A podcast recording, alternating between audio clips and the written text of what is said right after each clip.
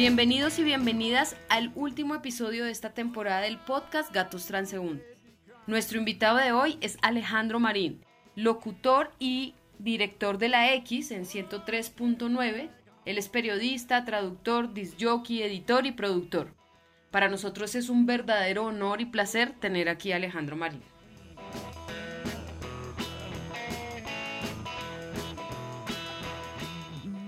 Quiero, quiero que hablemos de la radio. Mm. Yo sé que la radio ha sido, fue una influencia muy grande en Colombia. Sí, Antes, o sea, uno, uno escuchaba ahí las noticias de los presidentes cuando se iba a pronunciar un presidente, o las telenovelas también se hacía por ahí, todo era la radio. Ahora con todas las plataformas de streaming, pues finalmente ya hay unas emisoras que intentan salvarse. ¿Por qué seguir haciendo radio hoy? primero porque pues es mi trabajo, mi oficio, no hay otra cosa que sepa hacer, pues más allá de escribir.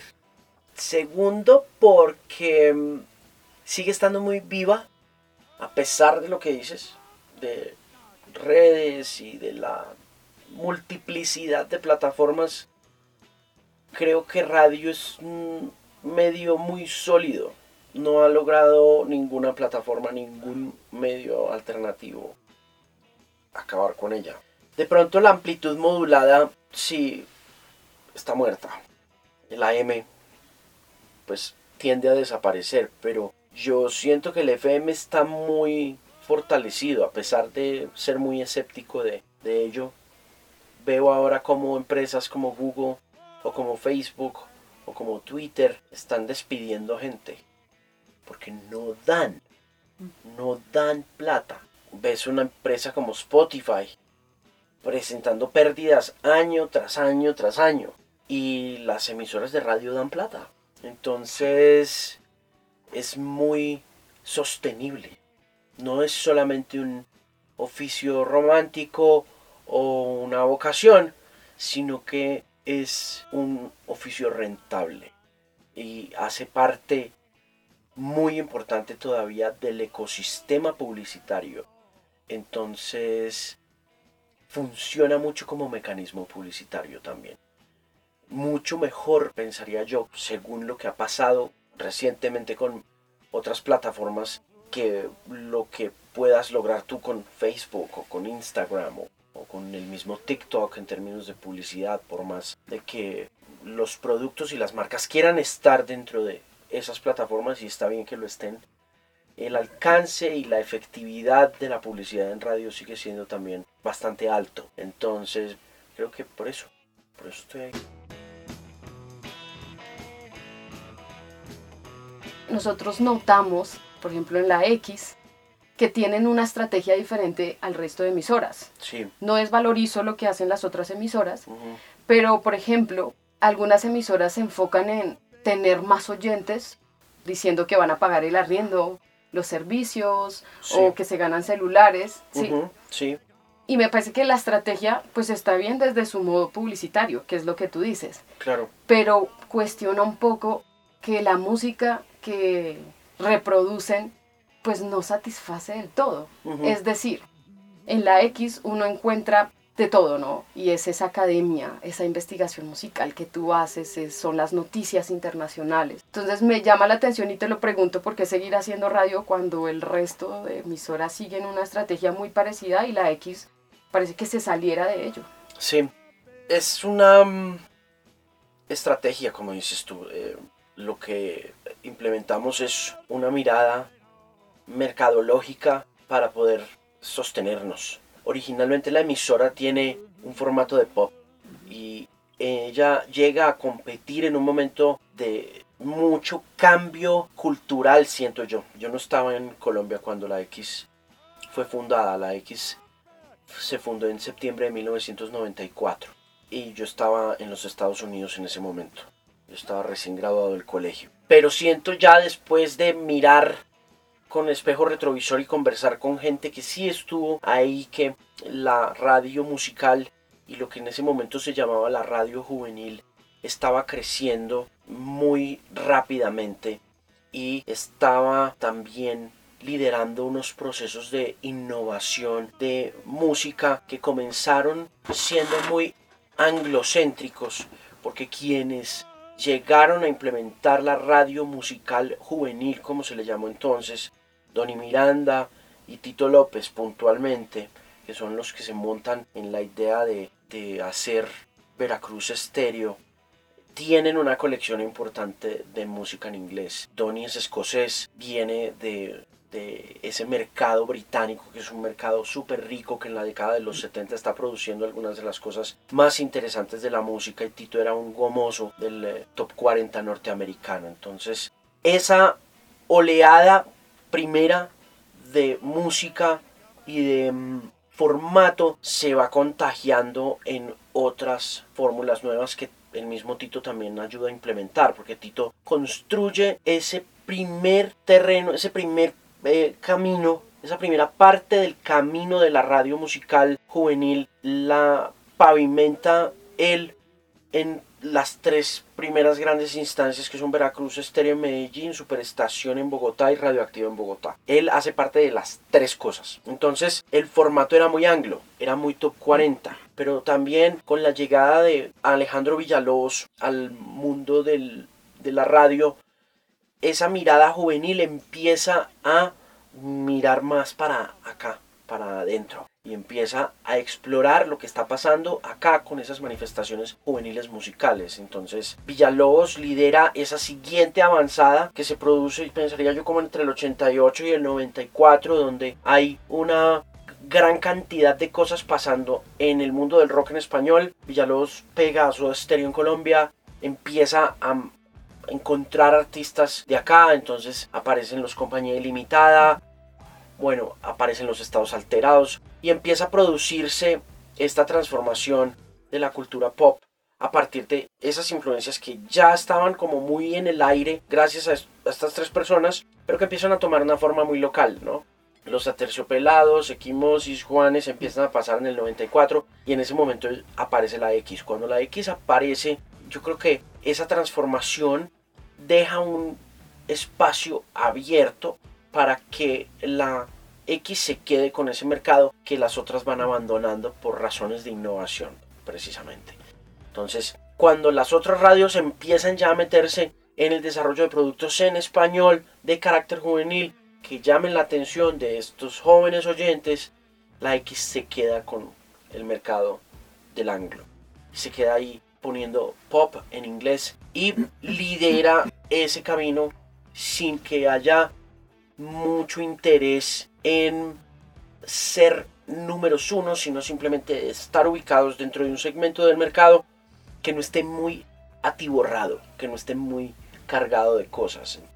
Igual la X sufre diferentes transformaciones, hay canciones de, en español que suenan con el paso del tiempo y cuando yo llego a la X, yo llego a la X en 2009, en junio de 2009 y empezamos a trabajar en una idea de radio donde primero estamos muy atentos de lo que está sucediendo en las redes sociales. Entonces, yo entiendo muy bien ese panorama de las redes sociales. Sé lo que está pasando con MySpace. Hay un fenómeno gigante de música independiente que se está produciendo en esas redes sociales y empiezo a jugar un poquito con eso en las horas de la noche y ya más adelante en 2010 nos sentamos a mirar nuevamente qué no hacen los demás para podernos ubicar en un lugar del mercado donde nos sintamos lo suficientemente seguros de que no importa si tenemos muchos oyentes, lo que importa es que los oyentes que tenemos vienen por una cosa puntual,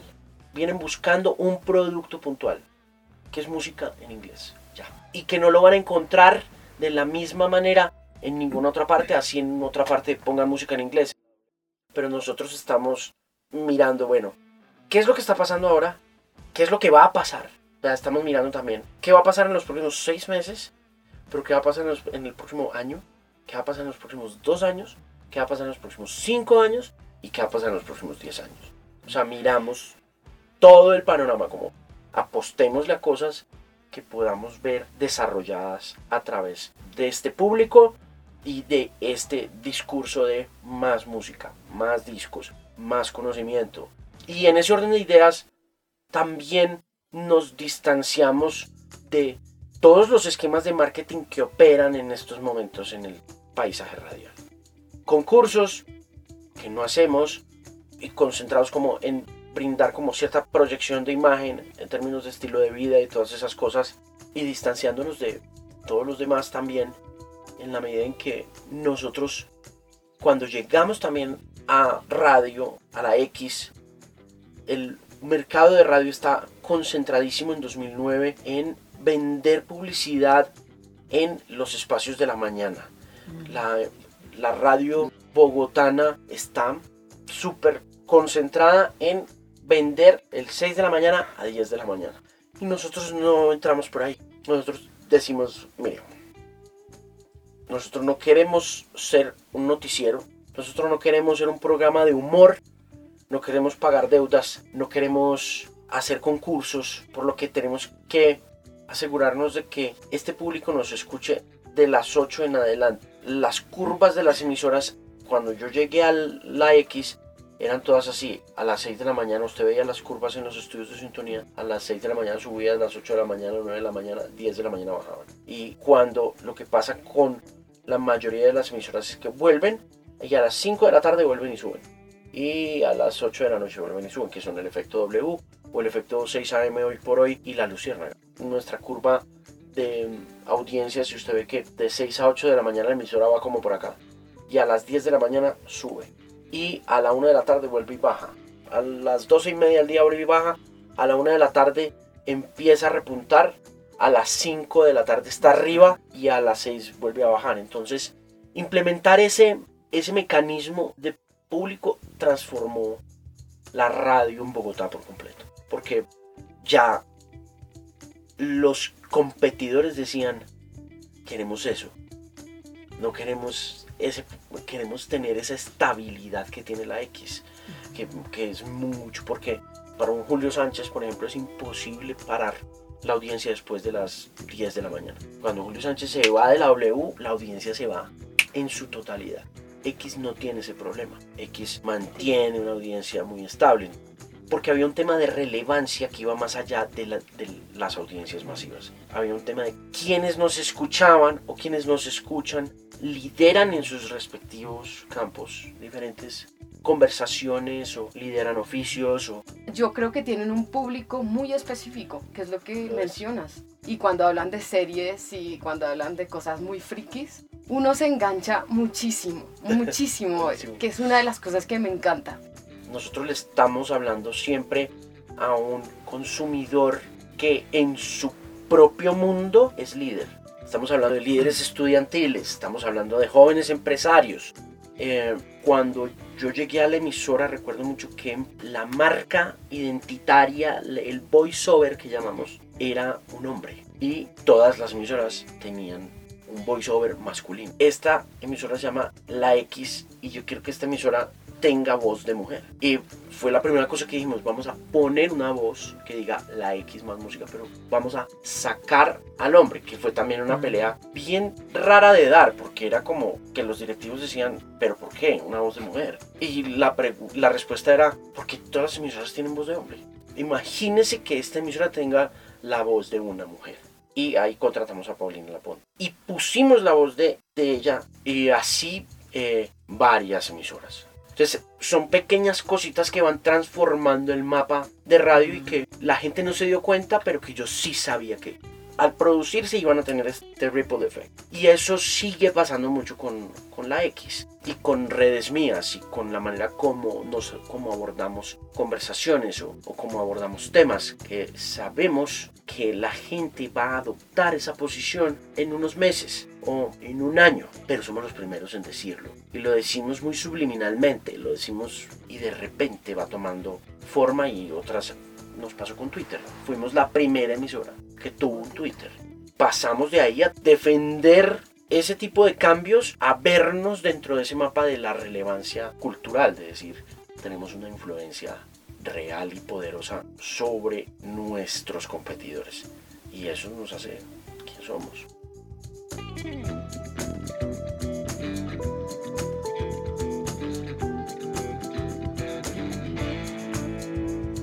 su merced es director de la X y también hizo un, eh, un proyecto, tuvo un proyecto con eh, Julio Correal que se, que se llama La 92. Y en algún momento mencionaba, hace algunos años, que hacía falta em, empuje a la cultura alternativa. ¿Cree que esa cultura alternativa ha cogido fuerza? La cultura alternativa siempre ha sido muy marginal. Hasta la década de los 90 que se volvió cool, cuando se puso de moda. La, cultura alternativa se puso de moda entre 1989 y 1997. Fue un momento bien interesante y alcanzó unos niveles internacionales y globales. Hoy en día yo no sé si podemos hablar de cultura alternativa porque siento que como hay tantas alternativas de consumo de cultura, todo me da la impresión de que termina siendo una alternativa en sí, ¿sabe? Todo es una opción. A usted le puede gustar el rap, de Medellín no más. Hay, hay un nivel ya de, de segmentación tan grande de públicos que usted puede curar su algoritmo de Spotify o de Apple Music alrededor de un solo artista, por ejemplo, o de un año de música, por ejemplo. Y eso en sí representa una alternativa. Pero volviendo al concepto que está puesto en la pregunta de la cultura alternativa como esta cultura marginal que no alcanza unos niveles de visibilidad eh, iguales a los de la cultura normal o la cultura mainstream como la llaman los norteamericanos a nosotros con 92 nos fue muy mal presentando cultura alternativa porque mm, fueron varias las razones pero digamos que la más oficial de todas es que el público de radio no entiende mucho la cultura de lo alternativo. Y es tan cierto eso como que las propuestas de música alternativa o de radio con música alternativa o de radio con contenidos alternativos siempre tienen muy pocos oyentes. Muy abierta la oferta. Y la cultura alternativa, al ser tan variada y tan diversa, confunde mucho al consumidor. Es muy complicado aterrizar al consumidor en una fórmula exitosa de música alternativa, y sobre todo de música alternativa colombiana o nacional eh, o latinoamericana. No solamente en el tema radial. Spotify tiene ese problema. Spotify tiene un problema serio con la música latinoamericana porque es que hay mucha cosa. La música en inglés es muy fácil de catalogar. Rock, pop, sale. Le metes ahí electrónica, como quieras. En la emisora tenemos esa mirada muy algorítmica, muy sencilla, donde decimos, ¿qué es eso? Eh, First Class de Jack Harlow, ¿no? Eso es un rap, ok. No lo oye un poquito y dices, métalo en la categoría pop. Y, eso, y, él, y, él te, y él te dispara una figura algorítmica que te dice esta canción va a sonar durante, va a sonar entre 3 y 5 veces eh, cada dos días. Y esa repetición te da la visibilidad y te da la, el, reconocimiento y lo que buscamos también cuando trabajamos con exploración y descubrimiento de música, que es eh, la familiaridad, que es supremamente difícil de hacer con una canción nueva, ¿no? Eh, y, que, y que por eso también cierra mucho los espacios de la alternatividad. Porque cuando tú abres mucho espacio para la alternatividad, la alternatividad te confunde al oyente y el oyente se va. Si no hay algo que te permita recordar alguna vaina, si no hay algo que te permita cantar, si no hay algo que te permita eh, familiarizarte con lo que estás oyendo, el afán del cerebro y del consumidor de encontrar sosiego en una cosa que le guste es más poderoso que su afán de descubrimiento. Y el afán de descubrimiento le pertenece al 0,5% del público consumidor de música. Que es ahí. Entonces ese público consumidor de música que habita en esa alternatividad no es relevante para nosotros. No, porque no define nada. Tampoco tiene ese poder, ¿no? Y la radio tampoco lo tiene uno pensaría, ¿no? Que es que la radio tiene el poder. No, la radio puede lograr cosas muy chéveres, siempre y cuando el consumidor esté de acuerdo, siempre y cuando el oyente esté de acuerdo. No falta cierta insensatez en, la manera como se consume, pero en términos generales el, consumidor consume lo que quiere consumir. Y la alternatividad entonces, en los ejercicios que hicimos con Correal, eh, no nos dio mucho resultado, principalmente por eso, porque nunca había habido un- una, una marca de radio que buscara un oyente masivo de la alternatividad.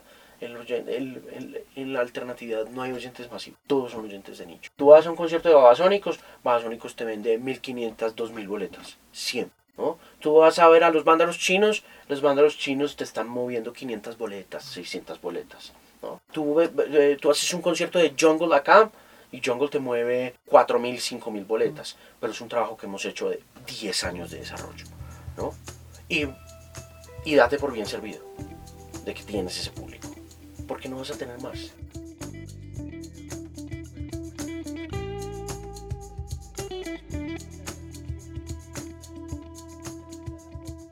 Usted es un gran conocedor de vinilos, ha hecho varios programas sobre el vinilo y se da la tarea de explicar cuál ha sido todo el proceso del vinilo y la importancia del vinilo. ¿No considera usted un poco que, eh, que hace sobre el vinilo termina siendo también como una nostalgia de esto que en algún momento representó la música en su momento? Sí, claro. Sí, yo em, entro como a la fiebre de los vinilos porque porque Julio César me regala una tornamesa en el cumpleaños, en mi cumpleaños en 2014 creo que fue. Y, me regala eh, The Dark Side of the Moon de Pink Floyd.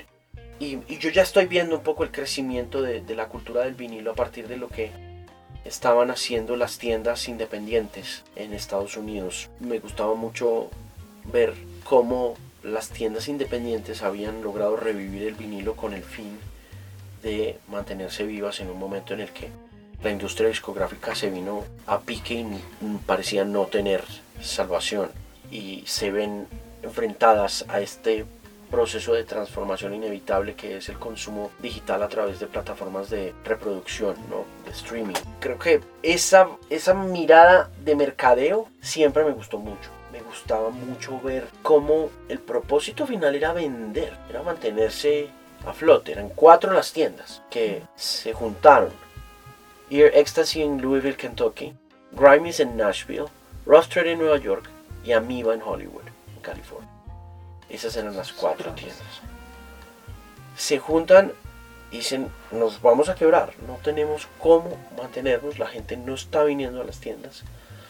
Y Metallica, que es esta banda que lidera estas discusiones espinosas y difíciles sobre el asunto de la gratuidad de la música a partir de los servicios P2P y demanda a Napster y la cier- y cierra Napster se monta en esta idea de hacer el Día Nacional de la Tienda de Discos Independiente. Cuando estos cuatro dueños de estas tiendas llaman a Lars Ulrich y le dicen, oiga, nos vamos a quebrar, necesitamos su ayuda, ¿qué podemos hacer? Ulrich dice, hagamos una vaina bien chévere. Les propongo, pues lo primero que se inventan, o lo primero que le dicen a, Lars Ulrich es, si va a lanzar algún producto discográfico, ¿por qué no hace primero su promoción? Ya que usted tiene unos fans tan sólidos, ¿usted por qué no porque no hace primero eh, unas in-store appearances, unas apari- apariciones en nuestras tiendas, primero, y nos da el primer tiraje físico a nosotros,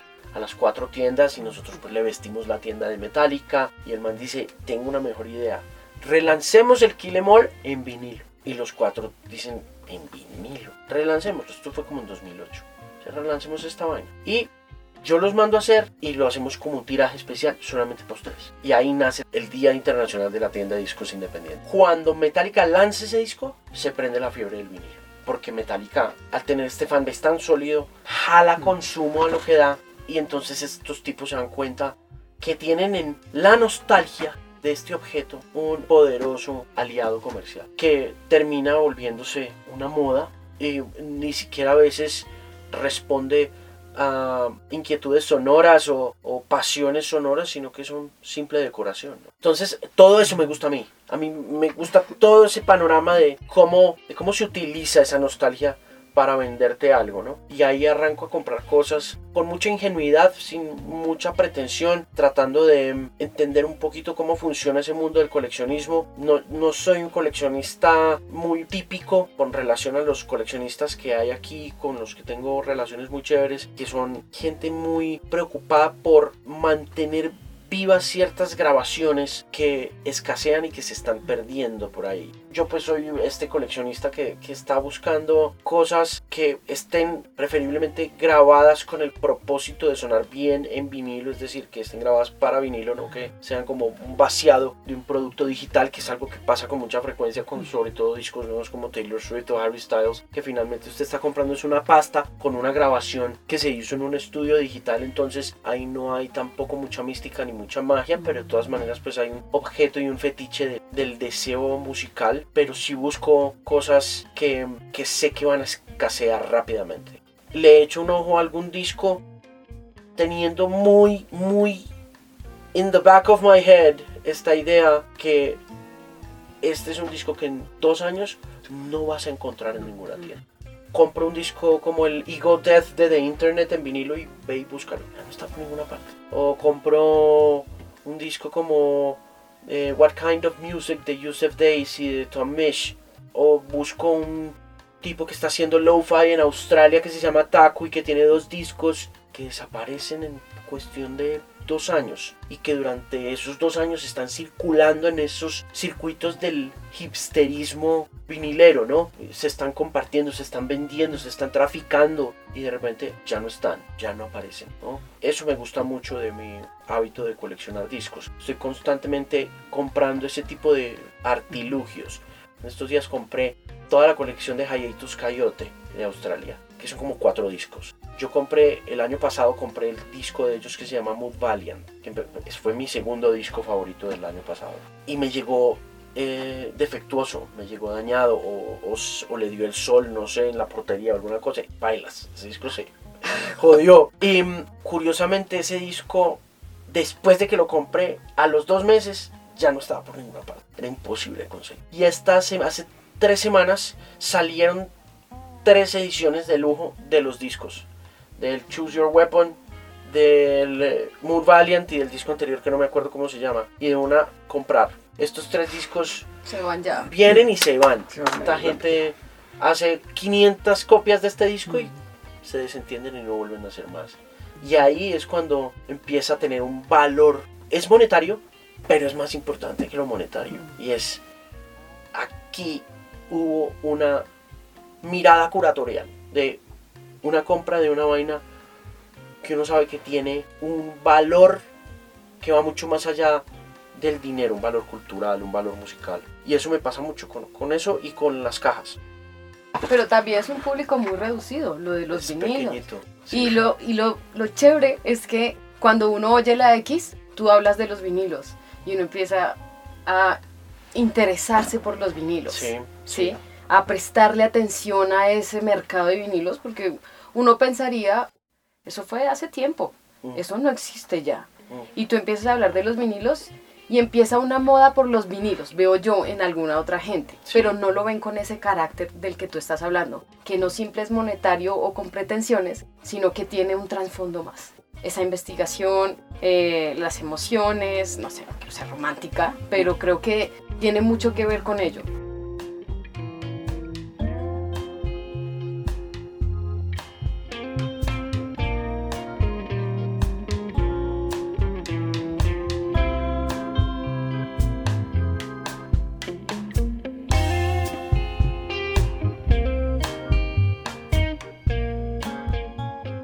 Que escribir un libro de música? Sé que te gusta la música, haces investigación sobre la música, es evidente. De hecho, lo que hiciste con Z Tangana me pareció una locura, porque yo decía, no voy a escuchar reggaetón. y luego tú hiciste eso y yo decía, no puedo creer que haya encontrado tantas cosas o el man se incline por ahí, no tenía ni, o sea, ni idea. el análisis de los discos que utilizó del pasado. Sí, sí, que tango, Sí, sí, y la música de nostalgias de Kobian que es que uno dice wow uno dice cómo y cómo llega este tipo a eso O sea, cómo usa un tango y cómo lo convierte en un RB y cómo lo conecta. Cómo coge un tango del 36, creo que es ese tango, y lo conecta con una canción de Her de 2016. Y cómo, y cómo le sale bien, ¿no? Es como parece un genio. Pero él y la gente que lo acompaña, porque estoy seguro que tiene dos o tres personajes que están en la búsqueda de vinilos, en la búsqueda de discos viejos que les pueden servir para reconstruir esa, esa historia.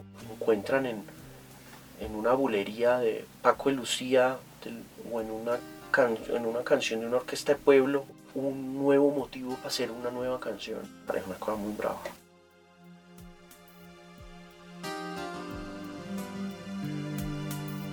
A mí me buscó Andrés, un amigo cercano me buscó y me dijo, yo quiero que usted haga un libro con Planeta. Y nos sentamos a trabajar en esta idea con Juanita Escayón, que era mi editora. Yo siempre había tenido, yo siempre he escrito, siempre, toda la vida he escrito. Y es, creo que lo que más me dicen mis amigos, compañeros y jefes, que es mi mayor fortaleza. Por encima de cualquier cosa siempre dicen, esto es muy bueno escribiendo.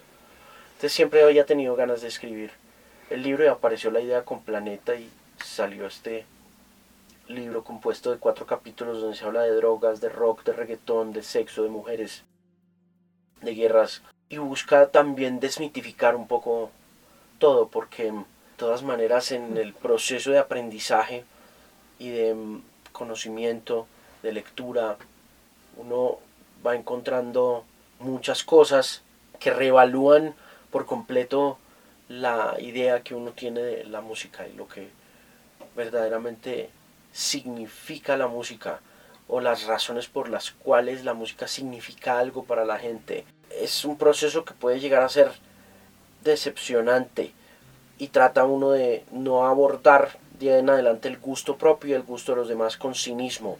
Pero es complicado, es bien complicado cuando uno empieza a saber de más de, de esos fenómenos, porque de alguna u otra manera se desencanta.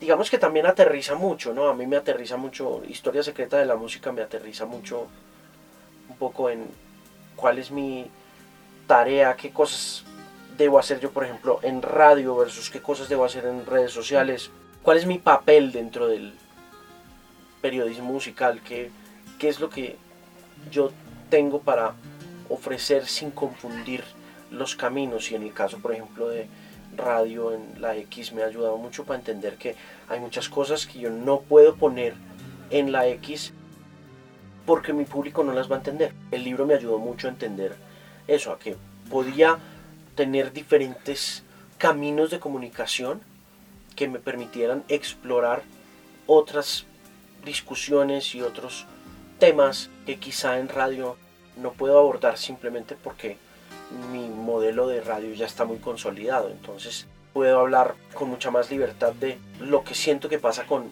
un Chuck Berry, el efecto que tiene Chuck Berry en la cultura de la sexualidad de la música pop. ¿Qué pasa y por qué pasa eso y por qué no es válido ese argumento o esa crítica al reggaetón desde esa perspectiva de, del sexismo, entendiendo que el mismo inventor, por decirlo de alguna forma, del rock and roll era pues un pedófilo reconocido, ¿no?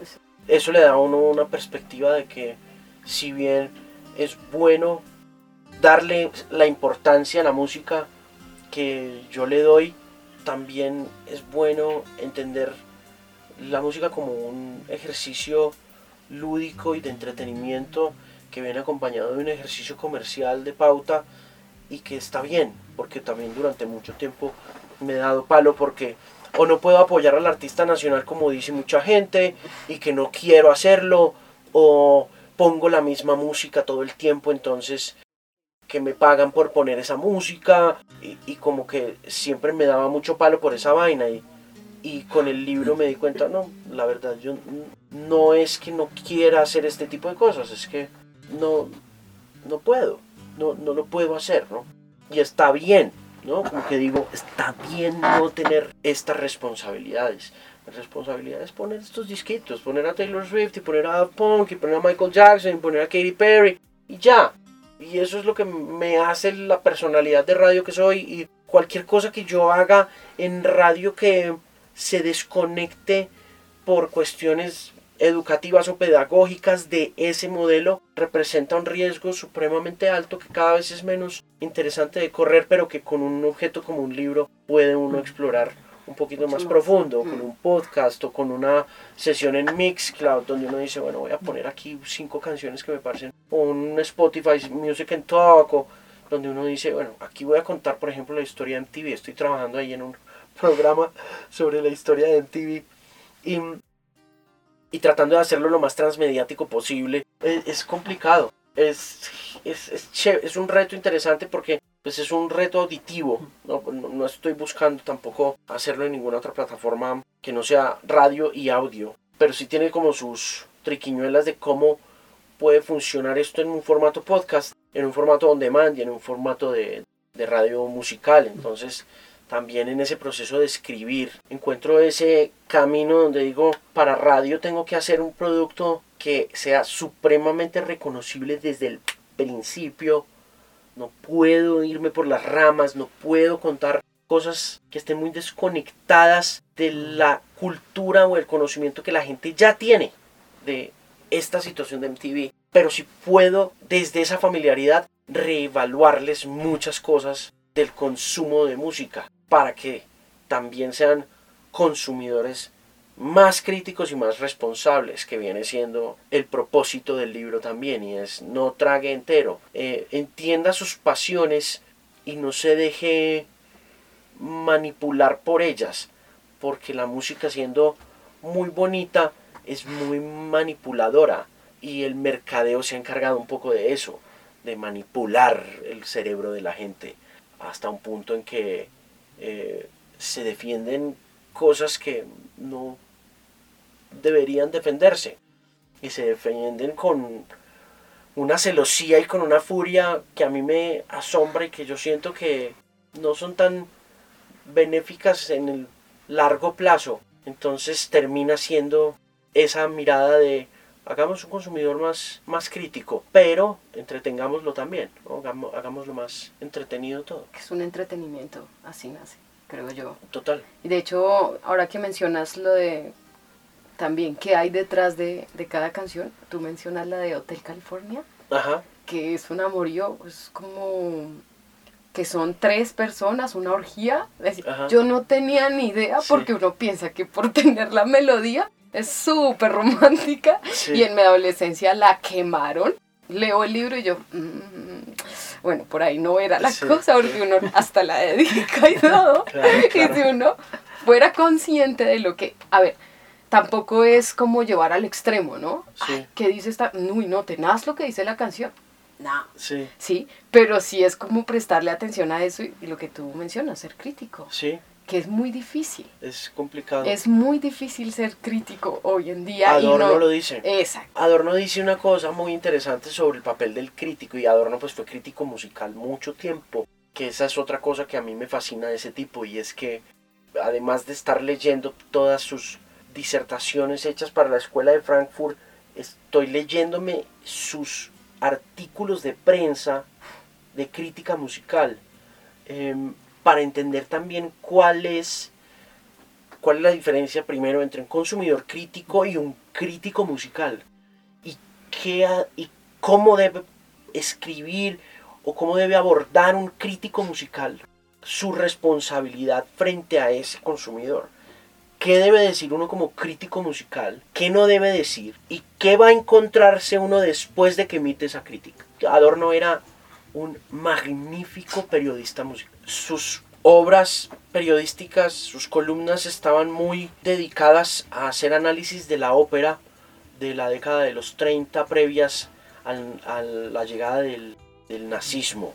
Y mm, su mirada generaba mucha discordia en los circuitos de las élites que controlaban los mundos de la ópera y, del, y de la música clásica pero nunca se, se dejó comprar ni alterar en su modo de pensar porque su ejecución periodística, su capacidad de redacción era impecable. Entonces tira al alma, tira a matar, pero y lo hace con lujo de detalles. Es difícil eh, tumbarle un argumento a, a Adorno en términos musicales y genera un, un, rechazo no solamente, que es otra cosa que, para, que pasa con el libro y sucede después con diferentes ejercicios que he llevado a cabo, y es que genera un rechazo profundo del público.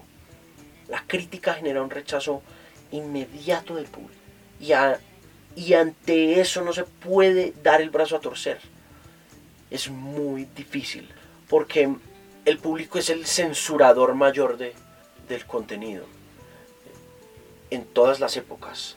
Y el público, como lo ve Adorno, desde su teoría del arte como o de la música como este fetiche, el público es reducido a una manifestación sensorial o a un sentimiento. Y el público no quiere sentir otra cosa. El público quiere pensar que lo que está sintiendo es la verdad.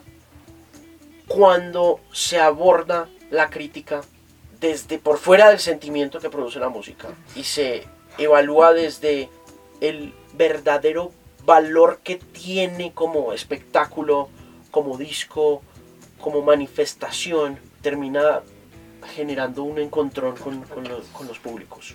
Pero hay que saberlo abordar, como me pasó con mi observación del concierto de Guns, ¿no? que fue este sacudón que no se hace con ánimo de indisponer a nadie, pero termina indisponiendo a todo el mundo porque hay 82 mil personas que salieron de ese concierto diciendo qué belleza de concierto. Entonces hay un crítico diciendo no, el concierto no estuvo tan chévere. Y las argumentaciones son todas pasionales y nostálgicas con todas. No, es que usted no le puede pedir a Axel Rose que cante igual a como cantaba hace 30 años. Y la, el contraargumento de eso es, ¿por qué entonces McCartney sí canta igual? si tiene 80 años. No había como discutir eso. No, pero que Slash lo hizo muy bien. No, Slash no lo hizo bien. Es un guitarrista perezoso, holgazán, no le hace bien los solos. No, pero es que yo me debía esta cita con... Ah, ok. Eso es otra cosa. cosa personal. Eso es otra cosa. No, y la mirada nostálgica evita que el público se dé cuenta que lo que está viendo no es tan bueno, porque ni siquiera está oyendo lo que está pasando, está oyendo lo que recuerda. Tiene que ser un desastre de carácter ingenieril para que esa persona diga, sí, no estuvo tan bueno. Porque de lo contrario, la gente no está viendo un pues. espectáculo en ese mm. momento, sino que está viendo ese recuerdo, ese momento en que le dio el piquito a la novia, esa noche que se volaron de la casa para meterse al estado del Campín, cuando yo salí del estado del Campín, la cantidad de gente que había afuera, porque no tuvieron plata, porque además era un concierto carísimo, con una botellita de ron viejo de Caldas o con un guarito ahí en el puente peatonal, oyendo a este huevón cantando November Rain. Era asombroso. Yo decía, Oh my god. O sea, ¿cómo será el amor profundo que la gente tiene en este país por Guns N' Roses? Que así estos tipos estén haciendo el peor espectáculo de sus vidas. Se paran a las afueras del estadio a oír el eco literal de lo que fue su juventud. Eso es muy poderoso. criticar eso es casi que una blasfemia. un, sacrilegio. Pero hay que hacerlo. Alguien lo tiene que hacer. Alguien tiene que decir, esa plática se perdió. Porque finalmente, que es otra cosa que estoy revaluándome ahora que estoy leyendo obsesivamente Adorno, el, el arte, el pop, el entretenimiento son cosas muy diferentes. Y hay que perfeccionar nuestra mirada del arte. porque de lo contrario van a utilizar el arte en contra nuestra para objetivos que nada tienen que ver con él, ¿no? Y que es donde yo encuentro a Adorno muy acertado en su mirada a través de esa dialéctica ilustrativa con Horkheimer de, marica, esto va a pasar, esto va a pasarle a la sociedad. Y este, y este, y este es el modelo de pensamiento que, que va a implementar el hombre moderno. Y es a través de este modelo de pensamiento que vas a ser controlado por gobiernos, por, por élites. Te van a utilizar.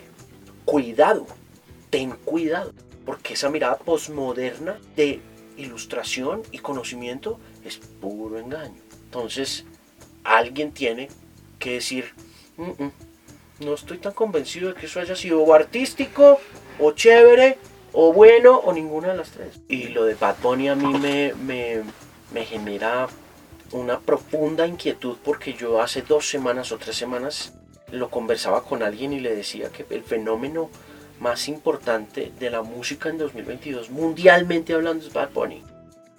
Y hoy Apple le dio el premio al artista del año. Y yo publiqué eso en todas las redes. Porque quería ver qué decía la gente. Entendiendo que Bad Bunny es la perfecta representación de ese control que ejerce, que ejercen los poderes que no vemos de la sociedad, ¿no? A través de la cultura y disfrazado de arte. ¿Qué es un artista, Ole? ¿Qué define un artista? Yo tengo esta pregunta de ¿qué putas es un artista? ¿Qué es? Más aún, ¿quién no es un artista? ¿Qué no es arte? ¿Cómo define uno eso? Adorno tiene cuatro cosas que me parecen increíbles y que son dificilísimas de masticar, que definen el arte desde la filosofía y desde el pensamiento moderno y posmoderno. El arte, dice Adorno, debe cumplir con cuatro propósitos, cuatro o cinco. Primero es la felicidad, que me parece una cosa impresionante. O sea, uno dice, oh my God, yes, ¿cierto? O sea, el arte debe hacernos felices, pero la felicidad, y Adorno se explaya en esta vuelta largo, es reemplazado en la industria de la cultura por el goce, por la alegría, por el entretenimiento. Ahí es donde Adorno dice, oiga, eh, una cosa es arte y otra cosa es entretenimiento. Cuando lo que usted está consumiendo es entretenido, que en esto es lo que hablábamos del radicalismo ahorita fuera de la conversación, que puede parecer radical, pero Adorno dice que cuando el arte se vuelve entretenido, deja de ser. Porque si bien el entretenimiento cabe dentro de una división puntual de la felicidad, la felicidad no necesariamente se logra a través de la alegría, del goce o del entretenimiento. Y por lo tanto, reducir el arte a una división de la felicidad como el entretenimiento es quitarle su verdadero propósito inicial, que es la felicidad. Como tú la mires, la felicidad no es solamente alegría. Y Adorno tiene súper claro que el arte debe suministrar esa felicidad. La otra cosa que dice es que tiene un carácter individual, que es demasiado obvio que Bad Bunny no tiene, huevón.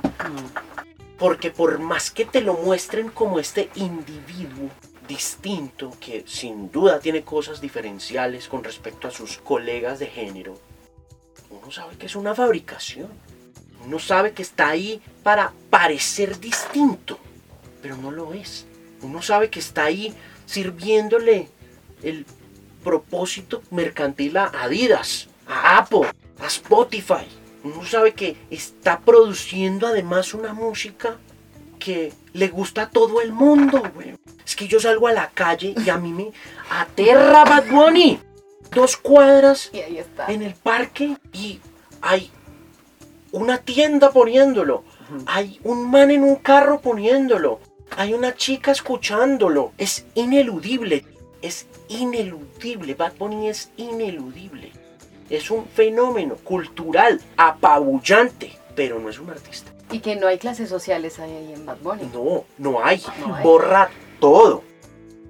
Antes sí, la música antes sí, por clase social. Claro. Ahora no. No. Con Bad Bunny no. No. Y que produce una discusión bien interesante adicional. Y es la democratización de todo a través de las redes sociales, ¿no? Este discurso que venimos oyendo una y otra vez desde San Francisco y desde Silicon Valley y que se produce posterior a la Segunda Guerra Mundial con este patio de atrás de la Guerra Fría de los gringos donde montan este lugar para que los científicos nucleares sigan avanzando en esa carrera de la autodestrucción y de la bomba nuclear y producen los grandes eventos tecnológicos que conducen al desarrollo de la internet y a lo que está pasando hoy en día. Esta idea de la democracia, esta idea de la democratización del contenido, del creador, quedándome en Adorno y en las otras dos cosas que Adorno dice que tiene que tener el arte, carácter individual, esta, esta premisa de que el arte se produce en la cabeza, en el corazón y a través de los sentidos de una persona y cae ahí delante de la sociedad y la sociedad se queda absorta mirando como no hay un consenso generalizado del arte. Cuando el, cuando el arte tiene, se generaliza, deja de ser arte que es ahí donde yo digo que Bad Bunny no es un artista porque si bien hay un sector de la población que insiste en decir que Bad Bunny no es un artista porque canta feo o por temas estilísticos o de gusto, esa no es la discusión de fondo. Esa homogenización de, del gusto es una cosa atronadora. A mí me parece una vaina que detrás de eso tiene que haber en serio una máquina muy berraca de entendimiento de lo que, de lo que el público siente, ¿no? Entonces, ese tema de la individualidad creo que desaparece mucho con, con este fenómeno de este man. La otra es el propósito racional que decía Adorno. Adorno decía que, eh, que el tercer factor del arte, determinante en una obra artística, es su propósito racional, su rational end, decía. Y a mí me rompe la cabeza esa huevonada. Yo digo, oh, how, ¿dónde? Espere, ¿qué es un propósito racional? Y ahí entra el propósito del arte, político, estético, social, que lo puede tener, que lo puede tener. El arte puede ser un mecanismo de desarrollo de un propósito político. Pero ese propósito es un átomo, huevo. Es una mierda que si se acrecienta un poquito más, se vuelve panfletario y propagandístico. En ese momento en que un Edson Belandia, por ejemplo, enarbola las banderas del cambio, deja de ser artista. Desaparece su propósito artístico. Es una cosa muy brava, porque usted se sienta con Belandia y Belandia es un activista, pero Belandia es cantante. Yo eh, en la entrevista que le hice en Cartagena, que es una de las peores entrevistas que he hecho en mi vida, porque qué tipo tan difícil que es Edson Belandia. Verlo hablar de política y de la situación del país es muy inspirador. Y verlo cantar es mil veces más inspirador. Es ese tipo, en esa tarde en Cartagena se cantó un par de vallenatos viejos con una guitarra y con Iván Gaona, el director de cine Sí. de temporada de Santander. Era para literal derretirse ese huevón. Oír cantar ese tipo de vallenato era imposible no amarlo. Era imposible no sentir profundo orgullo de que ese tipo es un cantante colombiano. Precioso que es este tipo. Y oírlo hablar desde el descontento social y desde el resentimiento que provoca la pobreza y desde eh, la lucha por la educación justa, también era muy eh, inspirador. Pero lo que más me llamaba la atención era que estaba puesto ahí por las élites cartageneras dueñas del Festival de Cine de Cartagena. Entonces ahí pasan una de dos cosas con respecto al activismo político a través del arte. Y es que o se pierde el propósito político o se pierde el arte. Eh, no, yo no le creo mucho a los propósitos políticos del arte como están planteados en estos momentos. Creo que hay, que hay profundas posturas políticas aisladas de su entorno, pueden ser muy eh, significativas. recuerdo, por ejemplo, a Kanye West cuando estaban recogiendo los fondos para el huracán Katrina y sale con Mike Myers, el actor famoso canadiense que hace de Austin Powers. Y están recogiendo los fondos de Katrina durante la presidencia de George W. Bush. Y Myers está contando los teléfonos a los que pueden llamar y las cuentas a las que pueden donar y toda la cosa.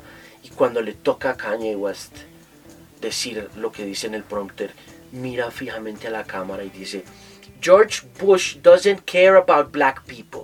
Y a Mike Myers se le va la respiración. Y hay un momento, what the fuck did this guy just say? Eso es arte, con un propósito político. Eso es este tipo haciendo un berrinche que sacude a los Estados Unidos por completo. Es la primera vez en la historia de la televisión norteamericana que un negro se para al frente de un televisor y dice, George Bush doesn't care about black people. Y lo dice con todo el terror que representa decir eso de un mandatario de los Estados Unidos. Porque se le nota que tiene miedo, pero lo enfrenta y lo saca adelante. Eso es arte. Eso para mí es una posición política y artística. Es decir, es un comentario artístico con un propósito político. Legítimo hasta más no poder. ¿Por qué? Porque cuando usted sale del shock y la comunicación propaga el mensaje, lo primero que sucede es un profundo sentimiento de rechazo hacia Kanye West. Todo el mundo dice, nadie puede cuestionar la autoridad de un presidente. Pero ningún artista verdaderamente había hecho esta manifestación performática delante de un medio de comunicación. Y entonces usted va y busca la obra de Kanye. Ahí encuentra usted que ese discurso está ahí en las obras de Kanye, que Kanye desde hace rato está diciendo. En Jesus Walks, this is racism still alive. They just be concealing it. En uh, All Falls Down dice, It seems we live in the American dream. The people highest up got the lowest self-esteem. The prettiest people do the ugliest things for the road to riches and diamond rings. Dice, oh. Yo creo que de, saber, como que pierde el equilibrio la sociedad con lo que hace Kanye. Claro, desequilibra. Desequilibra. Todo el mundo. Y no solo eso, sino que define la conversación de ahí en adelante. Porque cuando dice eso, hay dos millones de negros que dicen, this motherfucker's right.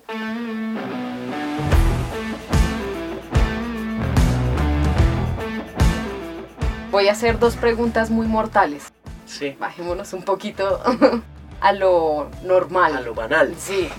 Dos, dos cosas que no me perdonaría si no le pregunto. A ver. ¿Cómo fue esa experiencia de entrevistar a Gustavo Cerati? Fue un ícono del rock de su época. Sí, eh, mi pareja es obsesionado con Gustavo Cerati, ¿Ah, hace aseo con Soda Stereo, se baña con Soda Stereo y yo creo que eso fue un fenómeno como quizás lo es Bad Bunny, diferenciando en que yo sí creo que el man sí estudió, sí, escuchó, sí tenía un oído para la música. ¿sí? Quiero escuchar esa experiencia que usted tuvo con, con Cerati. Y la vez pasada le escuché hablar que a usted le gustaría hacer una entrevista a Bono de YouTube. Con Gustavo fue muy... Lo de Gustavo fue muy especial porque yo, yo a Gustavo le empecé a buscar como periodista en el año 2001 cuando lanza Siempre es hoy. Y estoy haciendo mis primeros pinitos en el periodismo musical ya he tenido como unas conversaciones muy interesantes que me envalentonan a perseguir personajes y a encontrarlos. Ya he tenido una conversación muy provechosa con James Hetfield, con Jason Newsted de Metallica. Ya había tenido una conversación muy chévere con Brian Molko de Placebo y se me estaban abriendo un poquito como las alas de las posibilidades periodísticas que en el medio no eran tan interesantes. Existían y funcionaban, pero no sé, creo que cuando yo llegué al periodismo musical y empiezo a abordar la conversación y la entrevista de artistas internacionales, como que algo cambia, cambia un poquito como la mentalidad de, de la gente a mi alrededor de lo que significa ser disc jockey en una emisora como Radioactiva. Entonces, bien envalentonado por estas dos primeras cosas que pasan, empiezo a buscar a Gustavo y lo encuentro. Encuentro el camino que me acerca a Gustavo y finalmente me lo pone al teléfono. Y estoy trabajando en esa época con un muchacho que estudiaba acá en la Javeriana, Jaime Nieto, y que mm, ahora tiene un podcast en España que se llama Latin Roll. Y en esa época hacía las prácticas en Radioactiva. Estamos juntos recibiendo la llamada telefónica de Gustavo y cuando Gustavo pasa al teléfono yo me paralizo y no, no soy capaz de hacer la entrevista. No, le entrego a Jaime el teléfono y le digo no soy capaz, hágalo usted. Y Jaime me mira como con asombro de este man me está entregando a mí este logro. Yo, ¿qué hago con él? Y entonces el hombre coge la entrevista y hace la entrevista pasan los años, creo que pasan un par de años, y Gustavo llega a Bogotá para siempre soy. Y entonces yo voy a la rueda de prensa, voy con mi esposa y vamos. Gustavo nos firma el CD de Siempre Soy. Esta es la primera vez que lo tengo así súper cerca. yo lo había tenido cerca una vez, unos años antes, en la gira de Sueño Estéreo en 1996 o 97, pudo haber sido. Luego de eso ya lo tengo un poco más cerca porque le entrego el CD y me lo firma. Y en el 2002, cuando lanza Fuerza Natural, ya me ofrecen una entrevista con Gustavo para la W. Yo ya estoy en la W. Esto tuvo que haber sido en el 2003, mediados de 2003. Y antes del concierto que va a ser en la Plaza de Toros de Santa María. Y vuelvo y llamo a Jaime y le digo, huevón, otra vez tengo a, a Gustavo Cerati. Y entonces me decía, qué chimba, huevón, te mereces la entrevista esta vez. Llego, cojo el teléfono, marco el teléfono, me, da el teléfono Sandra Gaitán, era la jefa de prensa de ese concierto. Me dice, aquí está el teléfono al que tienes que llamar y te va a contestar Gustavo. Llamo, me contesta Gustavo y me paralizo y llamo a Jaime Nieto y le digo, Marica, no soy capaz, haga usted esta entrevista. Y así entonces Jaime vuelve y hace la entrevista, la entrevista sale al aire en Radioactiva ellos tenían un programa, programa de música latina que salía los jueves en la noche como las 10 de la noche. Luego de eso, en el 2009, después de salir de la W, yo estoy en City TV y estoy conversando muy de cerca con el que era uno de los gerentes de marketing de Sony Music en esa época, un hombre llamado Luis Gabriel Castillo y otro hombre llamado José Luis Galán. Dos cacaos de la industria discográfica, pero poderosísimos. Y una noche, un viernes, me invitan a tomarme un whisky. Eh, las oficinas de Sony quedaban en la 94. El propósito de la invitación es llevarme a un concierto de Silvestre Angón me quieren mostrar el nuevo disco de Silvestre y Silvestre va a tocar en el Salto del Ángel, que era el restaurante que quedaba ahí en la esquina del Parque de la 93. Muy popular para hacer lanzamientos de ese tipo. Y pues Silvestre, una de las joyas de la corona de Sony Music para Colombia y para el mundo, ¿no? Silvestre es, un ídolo gigante. Pues yo no soy muy de vallenato, a mí nunca me ha gustado. Nunca tuve mucha cercanía con el género, pero nos sentamos a hablar, eh, destapan una botella de whisky, son las 7 y media de la noche y nos ponemos a hablar mierda de, discos y de cosas. En, en ese grupo de jefes y de asesores y de ejecutivos de mercadeo están César Mancipe y Arturo Muñoz, con quienes yo había tenido la oportunidad de trabajar en Universal Music como gerente de Anglo.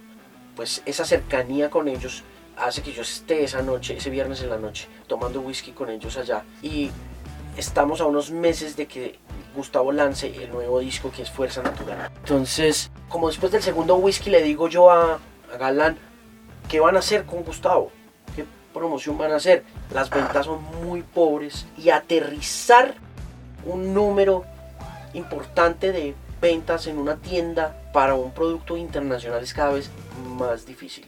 Es decir, eh, las únicas tiendas que están sacando discos verdaderamente de catálogo internacional son Tower Records en el centro andino y Almacenes La Música en Unicentro, que son las dos tiendas grandes del país. Pero para poder sacar discos de la tienda hay que hacer unos esfuerzos que en ocasiones no se equiparan con la venta de los mismos. Es decir, el mercadeo que hay que invertirle es superior a las ventas que se logran. Entonces terminan uno con un producto quebrado. Y la preocupación de Sony en ese momento pues es que Gustavo está llegando a este mercado nuevo. Spotify todavía no existe como tal, es una idea de por allá de un sueco que apenas está como empezando a coger fuerza en Estados Unidos. En América Latina no existe. Deezer apenas va a entrar, se va a demorar.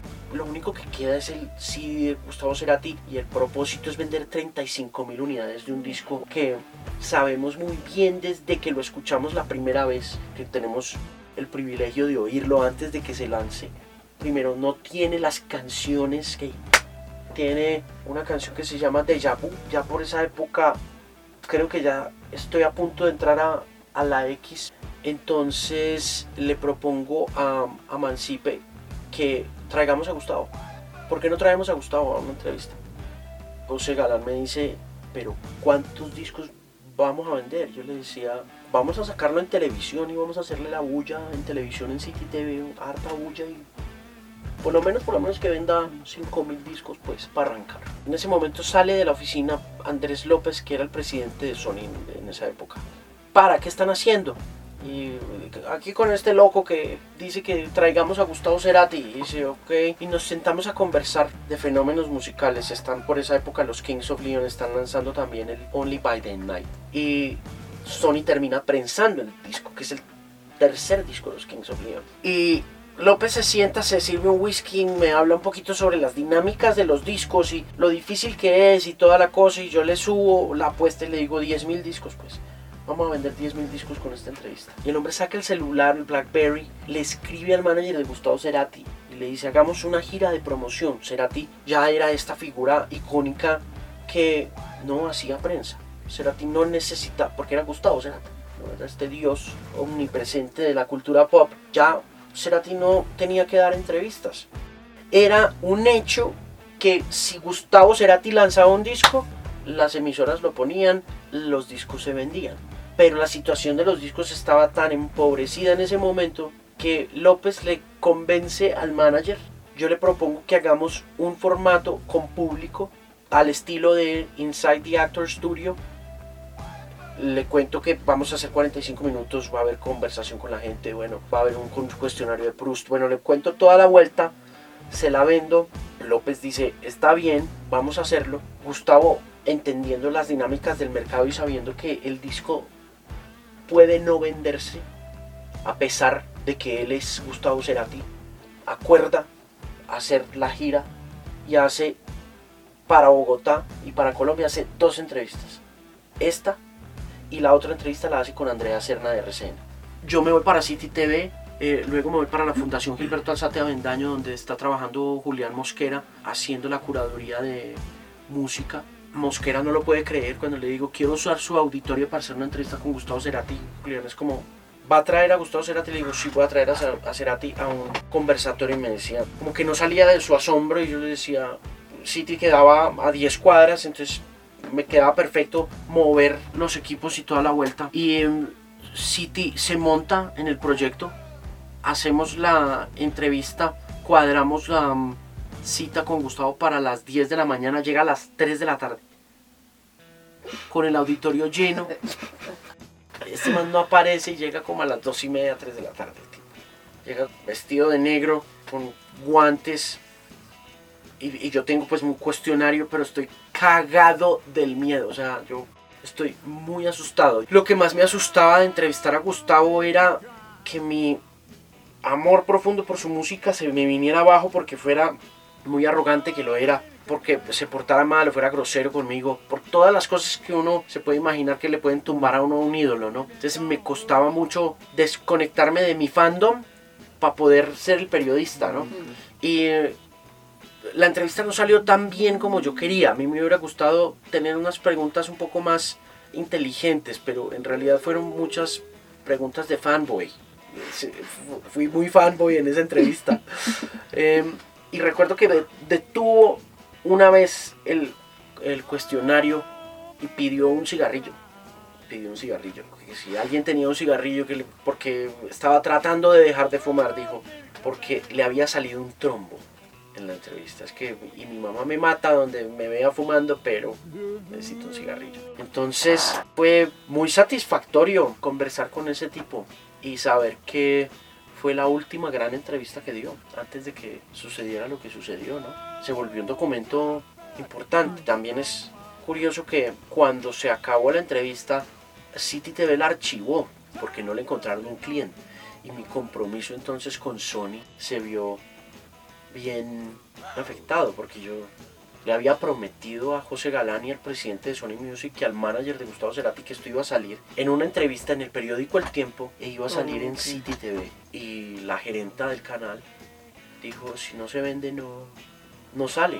Entonces armé un bonche que me produjo su, el despido, a mí me echaron después, pero pues después de armar ese bonche, sacaron la entrevista al aire, pero me echaron porque me metí a la oficina de la gerenta y le dije, usted no me conoce a mí, yo trabajo para usted en la franja de música, pero le voy a decir una cosa, yo hice una entrevista con Gustavo Cerati y yo le prometí a Sony que esa entrevista iba a salir. Y usted me tiene que sacar esa entrevista. O sea, usted a mí no me puede decir que no. Y ese cuento de vender o lo que sea, no, yo no sé, me dice y yo me voy para una agencia o alguna cosa, pero yo no voy a permitir que por arbitrariedad este trabajo no se no se ponga en la parrilla de programación de este canal. Y le dije, esta entrevista es una entrevista histórica. Le dije, este es un documento histórico. Y esto no se puede quedar guardado en una gaveta por un capricho gerencial. Y la señora dijo, ok, muy bien. A la semana me entregaron mi carta de despido y me echaron. Pero se murió. Y ahí quedó un documento histórico para City TV. La han usado Muchísimo. Tú posteas la foto, tema, mm. qué chévere. Y uno piensa que como te dedicas a esto, esto es sencillo. Sí. La lograste sencillo. Y no. No, no, no. No, no. Y no, y otra cosa que me llama la atención es que casi siempre que se muere el artista se vuelve famoso. Mm. Más famoso. Pasa, pasa mucho. Sí, la, la inmortalidad que llaman. Es muy curioso que pase eso, ¿no? Que se mueran y alcancen cierto nivel de fama.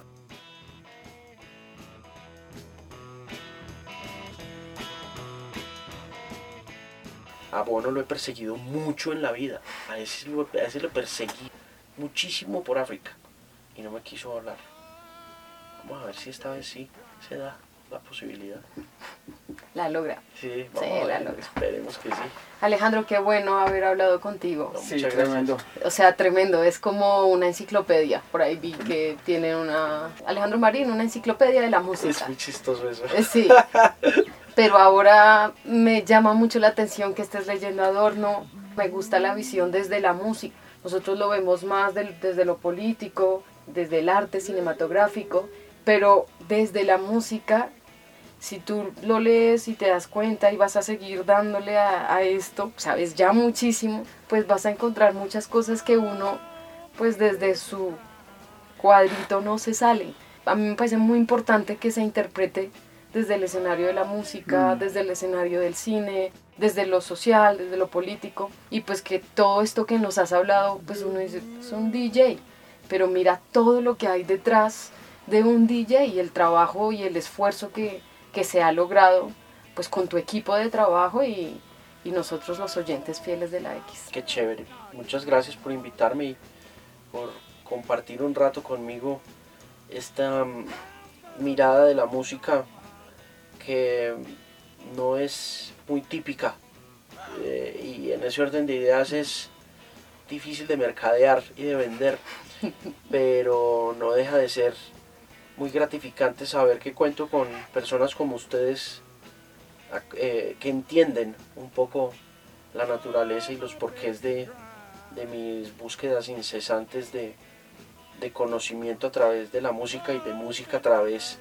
del conocimiento. ¿no? Eh, ha sido un camino bien largo que, que se ve muy retribuido positivamente cuando personas como ustedes se acercan y podemos compartir este tipo de cosas que hace 25 años no habrían pasado porque DJ no era este personaje que, que es hoy en día y las audiencias no son estas audiencias que son hoy en día, mucho más informadas, más preocupadas, más interesadas, enriquecer sus vidas a través de conversaciones que valgan la pena y, de historias, de narrativas contundentes que permitan em, que el entretenimiento o el arte o la cultura sean herramientas de, de construcción de públicos, de mejoramiento de los oídos, de apertura, de tolerancia, de respeto, finalmente lo que uno persigue todo el tiempo y es cómo unir a la gente, ¿no? Cómo conectar a la gente a través de un, de un mensaje positivo, ¿no?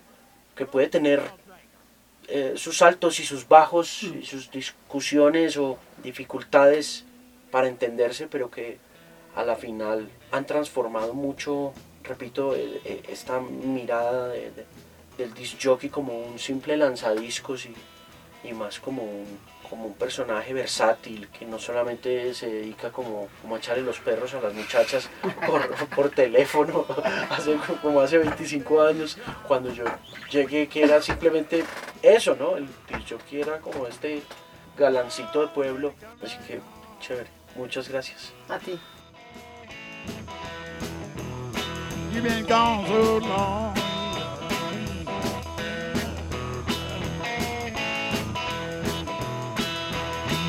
booze. Yeah.